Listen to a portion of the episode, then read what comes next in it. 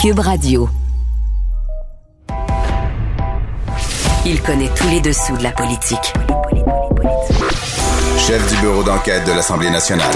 Antoine Robitaille. Là-haut sur la colline. Là-haut sur la colline. Cube Radio. Excellent mercredi à tous. Aujourd'hui à l'émission, la ministre fédérale Mélanie Joly rappelle à l'ordre le gouvernement de Jason Kenney en Alberta. Il doit cesser, selon elle, immédiatement de réduire le financement du campus Saint-Jean, l'une des seules institutions universitaires de langue française dans l'ouest du Dominion. La ministre Joly soutient aussi que la langue française au Québec doit être protégée. Qu'est-ce que ça veut dire et qu'est-ce que ça implique? Mais d'abord, mais d'abord, il y a un compteur au bout du fil. Eh oui.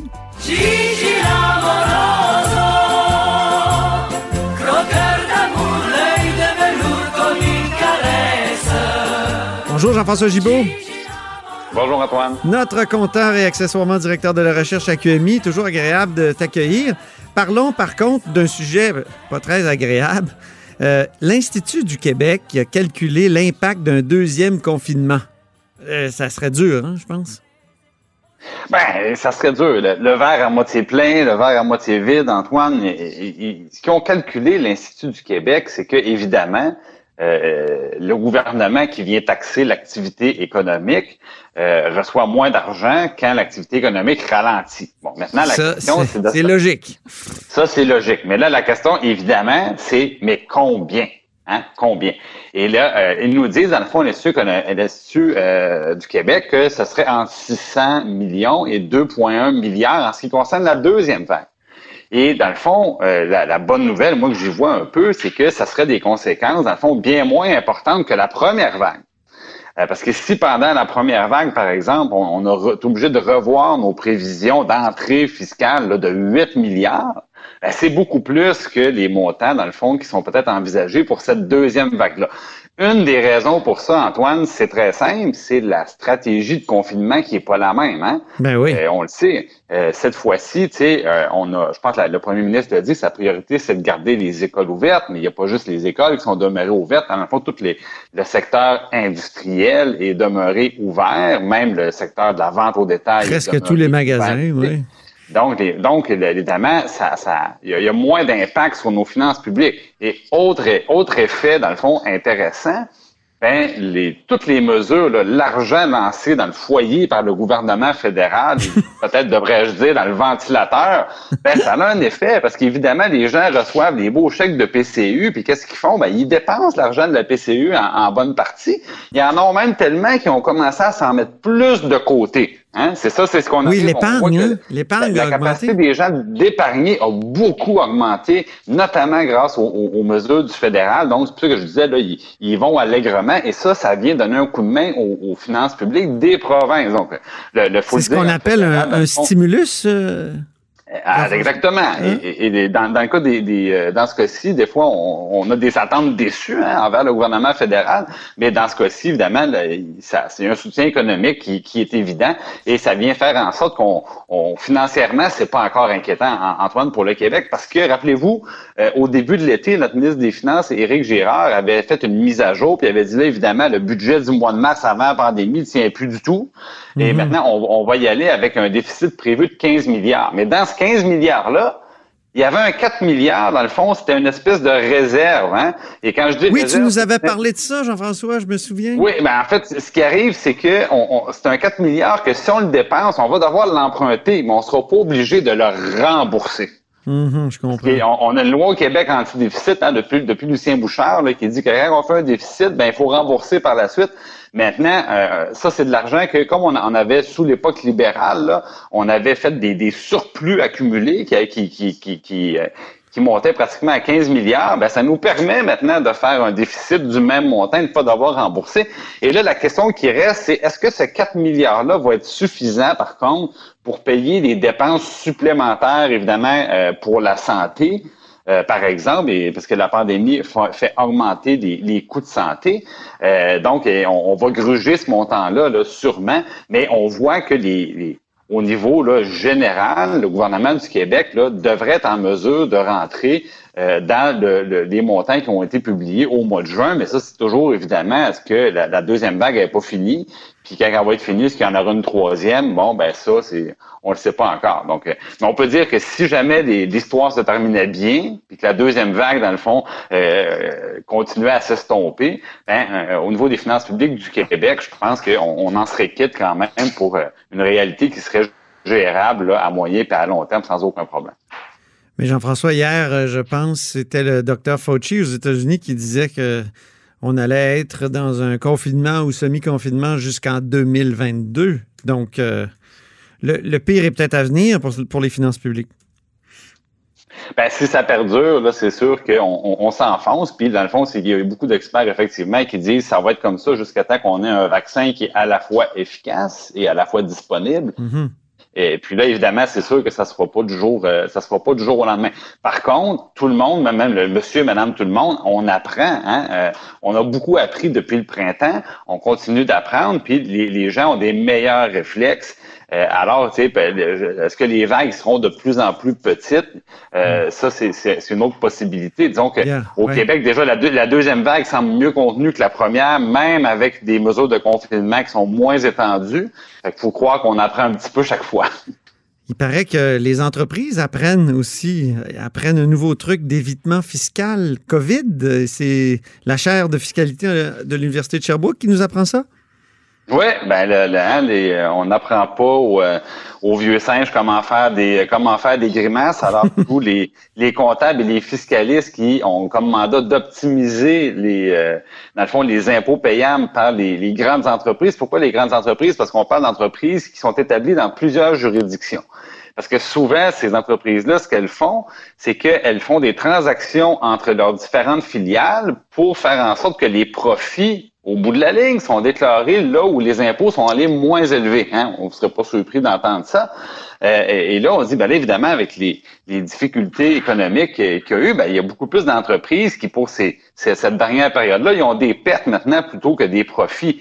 Ah. Et là, leur nouveau tour, c'est qu'ils se sont dit, ben, au lieu de au lieu de déclarer tous nos profits dans les paradis fiscaux, ben on va plutôt euh, concentrer nos pertes dans les endroits où les fiscalités sont plus lourdes. Ah. Euh, puis ben évidemment, les pays occidentaux en font partie. Donc là, en ce moment, il y a certaines entreprises qui sont en train de faire des réserves de pertes parce que ces pertes-là seront déductibles tantôt à l'encontre des profits euh, quand le, beau temps reviendra. Quel cynisme! Quel ah, C'est un peu cynique. Ouais, ouais, fait que ils font le plein de pertes pour mieux affronter les pour mieux affronter les taxes payables là. Euh, c'est payant, hein? C'est payant les pertes? Les jours plus favorables reviendra. Eh oui, donc euh, avoir un bon comptable, c'est très payant effectivement. Parle-nous des faillites maintenant. Euh, la logique pourrait nous faire nous conduire à croire qu'il y en a beaucoup, mais il paraît que c'est pas le cas. Il y en a moins, Antoine. Les faillites, il me semble que ben, les petits restaurants qui ferment, on a les, petites boutiques qui ferment. Euh, on pourrait penser que vraiment, il y a plein de faillites. Par rapport à l'an passé, il y en a beaucoup plus. Ben, ce, qui arrive depuis quelques semaines, quelques mois, c'est qu'on suit, on suit le compteur, c'est le cas de le dire, puis là, on se dit à un moment donné, ça va, hein, ça va débouler les faillites, puis ça va arriver, puis ça va arriver, puis c'est tu quoi? On n'est toujours pas là. Et là, j'ai commencé à faire des coups de fil pour essayer de comprendre, mais comment ça se fait que le nombre de faillites n'augmente pas, malgré, tu le décris très bien, le nombre de commerces qu'on voit fermés, malgré qu'individuellement, pour certaines personnes, il y a eu des moments ben, plus durs. Euh, puis là, dans le fond, ce que je commence à croire, c'est que le, secteur bancaire, c'est ce qu'on me dit, peut-être que le secteur bancaire serait en train d'encaisser le gros du choc. C'est-à-dire que euh, quand les banques se retrouvent avec des gens qui sont incapables d'effectuer leur paiement hypothécaire, puis là, je parle autant des individus que des entreprises, là, les banques se disent, bon, j'ai deux choix c'est ou bien je me montre patient avec cette entreprise-là ou cette personne-là, puis je, leur donne dans le fond des souplesses de paiement, puis des délais de paiement, puis des, des mois qu'on reporte, ou encore, ben là, je mords, puis dans le fond, tu sais, euh, j'accote la personne au pied du mur. Et là, les banques, je pense, se sont dit, on a nous-mêmes des gros portefeuilles immobiliers pour lesquels on veut pas euh, qu'il y ait des pertes de valeur, mais surtout, imagine-toi, si le marché immobilier commençait à s'inverser, parce qu'il y avait des reprises. Et que là, il y avait un paquet d'immeubles qui se retrouvent en vente pour une vente rapide à un prix inférieur normalement au marché, ben là, on crée une espèce de d'effet boule de neige inversé. Et ça, les banques veulent pas ça. Parce que si le marché repart de l'autre côté, il va y avoir encore plus de personnes qui vont avoir de la, misère à financer leur propriété.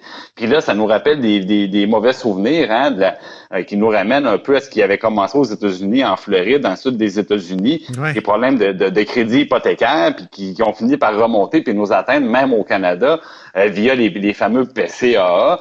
Donc, les, les, banques en ce moment font le dos rond, euh, font preuve de patience. On sait que dans le passé, ça n'a pas nécessairement été leur plus grande qualité, mais il semble qu'en ce moment, c'est eux qui, euh, qui, qui, permettent aux gens d'éviter le scénario de la faillite, du moins pour le moment, évidemment c'est comme n'importe quoi. La patience a ses limites. Oui. on connaît pas le, on connaît pas le seuil de douleur exactement comme on dit. Puis on sait que les banques, euh, c'est pas par moralité qu'ils font ça actuellement. S'ils protègent ah, leurs intérêts comme tu le démontres bien, mais quand même, mais quand même, au moins, c'est comme, c'est tout comme s'ils étaient, euh, qu'ils faisaient ça par charité, pour l'instant.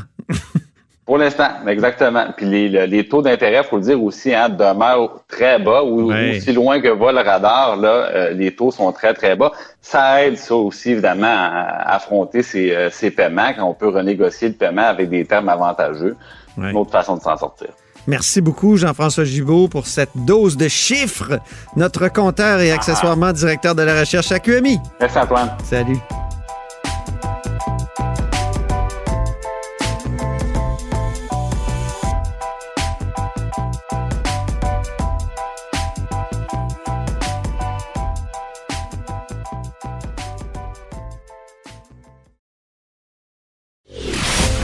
Antoine Robitaille. Le philosophe de la politique. La joute politique ne colle pas sur lui. Il réussit toujours à connaître la vérité. Vous écoutez là-haut sur la colline.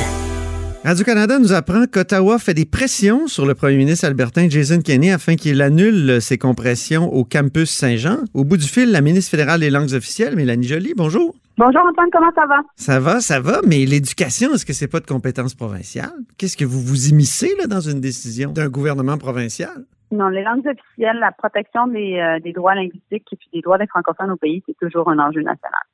Puis c'est pour ça que justement j'interpelle le premier ministre parce que c'est important qu'il renverse les coupures au campus Saint-Jean pour euh, rappeler un peu aux auditeurs. Le campus Saint-Jean, c'est la, la seule université en Alberta euh, qui est par et pour les francophones. Mm-hmm. Puis avec l'Université de Saint-Boniface au Manitoba, ce sont les seules institutions qui assurent une francophonie dans les prairies. Donc, c'est pour ça que c'est extrêmement important de protéger cette institution-là. Et c'est pour ça que j'en appelle au gouvernement Cani de, de reculer. OK. Jusqu'à maintenant, avez-vous eu des échos? Avez-vous des réponses à votre lettre? Parce que Radio-Canada parle d'une lettre, là. Oui, c'est ça. Mais en fait, dès que euh, cet enjeu-là a été soulevé au printemps dernier, alors qu'on était en plein confinement, j'ai parlé avec la présidente euh, des Franco-Albertains, euh, Sheila Riboud, parce qu'elle était très, très préoccupée. Et suite à cette conversation-là, j'ai parlé avec les deux ministres qui sont interpellés par le dossier, le ministre des Affaires francophones, Mme Maher, et euh, M. Nicolaides, qui est en charge du poste secondaire. Et on s'était entendu à l'effet qu'on allait travailler ensemble pour trouver une solution. Mm-hmm. À plusieurs reprises, j'ai voulu justement relancer mes collègues et malheureusement, je n'ai jamais eu aucune demande de leur part pour qu'on puisse contribuer. Et donc, c'est pour ça que là, étant donné que ça fait trop longtemps et que l'institution est à risque, ben, j'ai décidé d'intervenir et, j'en appelle, j'en appelle au, euh, au, premier ministre euh, Camille d'intervenir. Et j'espère aussi que l'opposition à Ottawa, euh, parce que M. O'Toole est très proche de M. Kenny, en fait, ils se sont, euh, M. Kenny a soutenu M. O'Toole durant sa course à chefferie du, euh, du pour devenir chef du Parti conservateur. Ben, j'en appelle à M. O'Toole de dénoncer également ces, ces compressions-là qui ont lieu parce, que, c'est complètement inacceptable. OK. Mais les, c'est complètement inacceptable. Et à l'époque, Antoine, juste pour faire un petit peu un retour en, en, arrière. Oui. Lorsqu'on on, s'est battu avec le gouvernement Ford en Ontario, gouvernement Ford, gouvernement conservateur encore une fois, c'était au même motif qui sont allégués maintenant par le premier ministre Kenny euh, en Alberta, c'est-à-dire compression budgétaire oblige, on doit canceller le projet d'université franco-ontarienne. Ben oui. Et puis, et puis là, à l'époque, on avait fait en sorte de, de vraiment de dénoncer la chose, une mobilisation. Les Québécois étaient en solidarité là, c'est pas vrai qu'on allait faire en sorte que les Franco ontariens allaient être encore une fois, euh, dans le fond, préjudiciés. Donc, ce qu'on a voulu faire, c'est euh, non seulement de, de, régler ce dossier, là, donc de collaborer éventuellement avec euh, la province. Vous avez mis des sous, là. Vous avez mis des oui, sous, mais nous, c'est ça. Nous, on a mis des sous sur la table, mais il a fallu pousser, vraiment forcer la province à, à nous faire une demande. Finalement, ça s'est passé. Puis le fédéral, on, on, finance maintenant les quatre premières années ben oui. euh, à part à 100% de la création. Ah, j'avais lu 126 millions sur huit ans. Oui, nous, on finance les quatre premières années. Puis après, la, le, dans le fond, le gouvernement de l'Ontario finance pour les, les, les, quatre années suivantes. OK, OK. Donc, euh, et là, donc, moi, ce que je veux, c'est que ce que je dis au, à Jason Kenney, puis à son gouvernement, puis aux conservateurs en Alberta, ben, aidez-nous à vous aider. Donc, on, nous, on va être là pour aider. Puis pour l'instant, c'est silence radio. Pas, ben, c'est ça, exactement. Puis j'espère que aussi, sur le plancher de la Chambre des communes à Ottawa, Erin O'Toole va être en solidarité avec ce qu'on fait au gouvernement, parce que c'est important lui aussi qu'il euh, qu parle à son chum. Oui, ben oui, ben oui, puis c'est quelqu'un qui est ouvert au français, c'est un francophile. Euh, Jason Kenney, c'est une, une, personne qui s'exprime bien en français.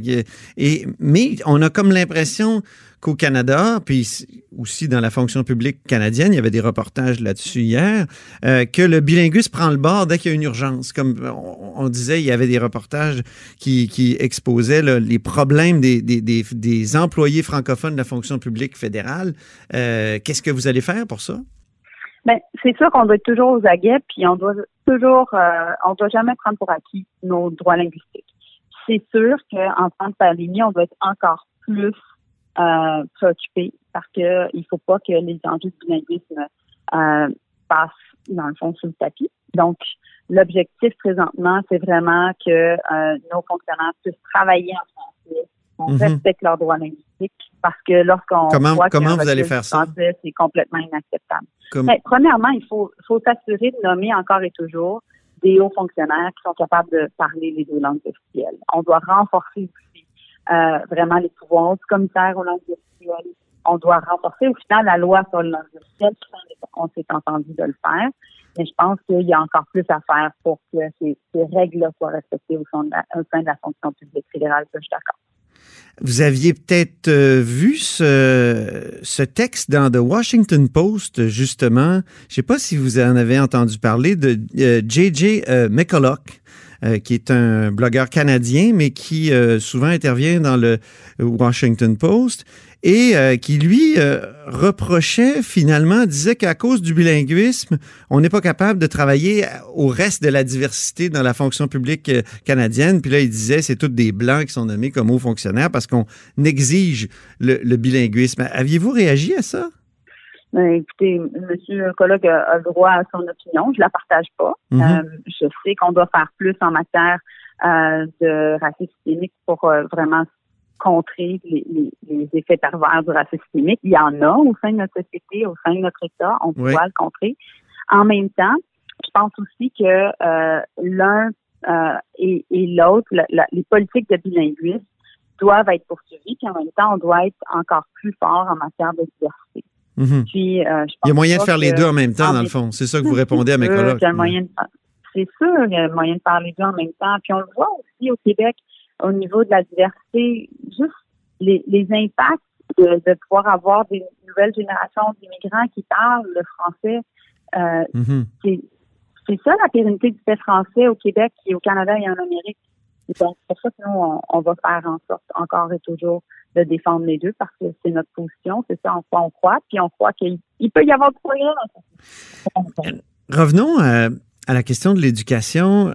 Euh, dans le discours du trône, vous disiez, euh, vous soulignez, puis ça c'est intéressant de la part d'Ottawa, c'est rare et c'est nouveau, il y a près de 8 millions de francophones au Canada dans un océan de plus de 360 millions d'habitants euh, en Amérique du Nord, principalement anglophone. Donc, vous admettiez que la situation n'est pas symétrique parce que dans, le temps ou avant, le discours, c'était qu'il fallait mettre toutes les communautés minoritaires sur le même pied. Ça, c'est nouveau. Il me semble qu'il y a quelque chose de nouveau dans votre discours. Oui, c'est nouveau, mais en ce sens-là, je pense que c'est historique parce que Euh, on reconnaît que le français est une langue minoritaire, une langue minoritaire qui doit être protégée au Canada et donc qui doit être protégée à l'extérieur du Québec, mais aussi qui doit être protégée au Québec. Et ça, on doit le faire aussi considérant la protection de nos droits des minorités, linguistiques, ce qui est fondamental aussi. Donc, euh, c'est notre nouvelle approche et je pense qu'en matière euh, vraiment de, de, de, de, compétences fédérales, nous, on est en charge au, au, au Québec, dans nos champs de juridiction, euh, je pense qu'on peut en faire plus de façon positive et c'est certainement mon objectif. Mm-hmm. Mais justement, il y, y, a un déséquilibre dans l'autre sens pour ce qui est du financement des universités. Euh, donc, euh, Bishop, Concordia, McGill reçoivent 38,4% des fonds totaux versés aux universités euh, du Québec. C'est beaucoup plus que le pourcentage de la population. Pourquoi, d'une part, euh, les Québécois, on le sait, sont vraiment minoritaires en Amérique du Nord, puis pourquoi on, on on les aide, on, aide tant la minorité anglophone au Québec par ces universités? Mais le, Antoine. Ce qui contribue à angliciser bien des Québécois, de, des Québécois ben d'adoption, mais des, Québécois euh, qui ne sont pas d'adoption nécessairement. Antoine, on sait tous les deux que le financement des universités au Québec, ça relève du gouvernement provincial. C'est eux qui font l'allocation. Nous, au fédéral, ce qu'on fait, c'est qu'on finance des chaires de recherche, puis on en finance au Québec dans les deux langues, puis on en, on en finance aussi euh, un petit peu partout à travers le pays. Euh, mm-hmm. Une chose aussi qu'on fait, c'est que le fédéral, pour protéger nos euh, universités francophones à l'extérieur du Québec, qui euh, parfois ont besoin encore plus d'aide, étant donné la réalité linguistique, on les finance également. Et c'est pour ça que dans le contexte du campus Saint-Jean, pour nous, c'est important que le gouvernement de l'Alberta joue son rôle, arrête de couper dans, le fond dans notre financement et que nous, on puisse les interpeller pour qu'on protège cette institution postsecondaire. Au final, là, quand on regarde nos minorités linguistiques, ce qu'on veut mettre de l'avant, c'est la vitalité de leurs institutions. Parce que mais, mais le Québec est minoritaire, vous avez dit, donc c'est une minorité linguistique les, Québécois francophones, est-ce qu'il y aurait pas, euh, est-ce qu'ils mériteraient pas un, coup de pouce supplémentaire? Les universités francophones, on sait que sont, sont les parents pauvres du système universitaire québécois par rapport aux trois universités anglophones que j'ai mentionnées. Moi, je pense que les, les, euh, les, Québécois sont une majorité linguistique francophone au pays. Et en ce sens-là, on doit entendre leurs préoccupations à l'effet qu'il y a un recul du français. Oui, mais vous dites que c'est une minorité ou dans le continent, dans votre discours du trône. Oui, ben, la langue française est une, est une langue minoritaire et c'est pour ça que autant notre majorité linguistique au Québec, francophone, que nos minorités linguistiques francophones au Canada. Ah, là, vous revenez à votre discours symétrique. Non, non, non, je fais juste faire une méthode de la situation parce que dans la loi sur les langues officielles, on parle pas de. Euh, c'est en, en, fonction de, la langue. Ouais. Ce, qui, arrive, c'est que c'est l'égalité du statut langue. Et donc, c'est pour ça que je vous parle de la langue étant minoritaire parce que c'est ça la base de la loi sur les langues officielles. Mais ce que aussi, je, vous dis, c'est que je pense qu'il y a une évolution depuis 52 ans, 51 ans depuis qu'on a on a adopté la première fois la loi sur les langues officielles. Puis à l'époque, les, francophones québécois se retrouvaient beaucoup dans cette langue-là, dans cette loi-là, pardon, parce que euh, c'était une volonté de rendre bilingue la fonction publique, d'offrir des services en français euh, aux Québécois et aux francophones. Euh, à l'époque, on parlait de Canada français. Puis je pense qu'aujourd'hui, les, les, Québécois doivent se retrouver à nouveau dans cette loi-là. Oui. Parce que c'est sûr que, bon, l'État canadien est devenu bilingue. C'est pas parfait, mais c'est loin d'être parfait. dans la bonne direction. je pense qu'on peut, on peut être fier aussi des services en français qui nous sont mais là, Oui, mais, euh, oui, mais, Mélanie Jolie. tous les partis d'opposition maintenant disent que. Mais tous les partis d'opposition maintenant à la Chambre des communes disent qu'il faudrait appliquer les principes de la loi 101 sur le territoire du Québec aux entreprises fédérales. Euh, donc, euh, et aux organismes euh, fédéraux. Est-ce que est-ce que c'est pas une bonne idée? Même les conservateurs maintenant là, se, se rallient à cette demande-là qui a été faite par Thomas Mulcair, par euh, Jack Layton, par euh, Gilles Duceppe, euh, Yves-François Blanchette et même les Verts aussi? Bien, je pense que j'ai eu une bonne conversation avec Simon Jolin Barrette. On va voir qu'est-ce que Québec va proposer. Oui, parce que Québec le demande aussi. Que, mm-hmm. Québec travaille sur un projet de loi, j'imagine. donc, on aura cette conversation-là ensemble. Mais je pense aussi qu'il y y a ces dossiers-là, mais il y a plusieurs autres dossiers sur lesquels on peut collaborer.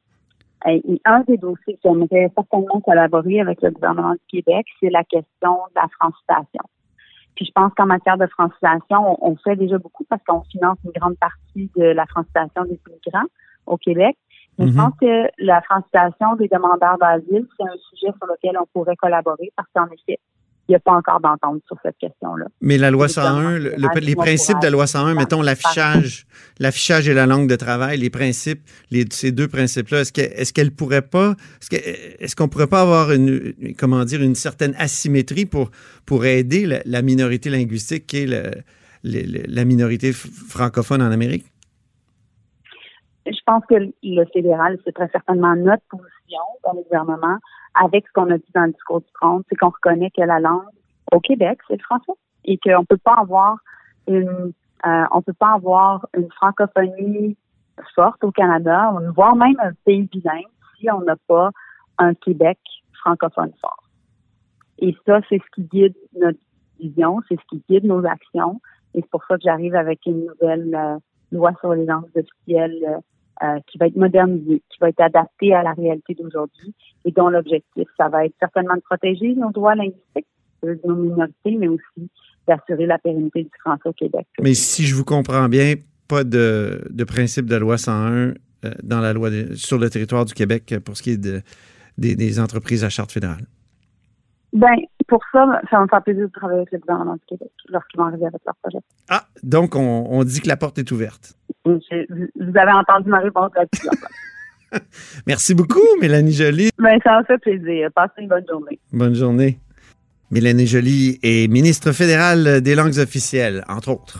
Et c'est tout pour La Hausse sur la Colline en ce jeudi. Surtout, n'hésitez pas à partager vos segments préférés sur vos réseaux et revenez-nous demain pour euh, un autre La Hausse sur la Colline, un dernier de la semaine.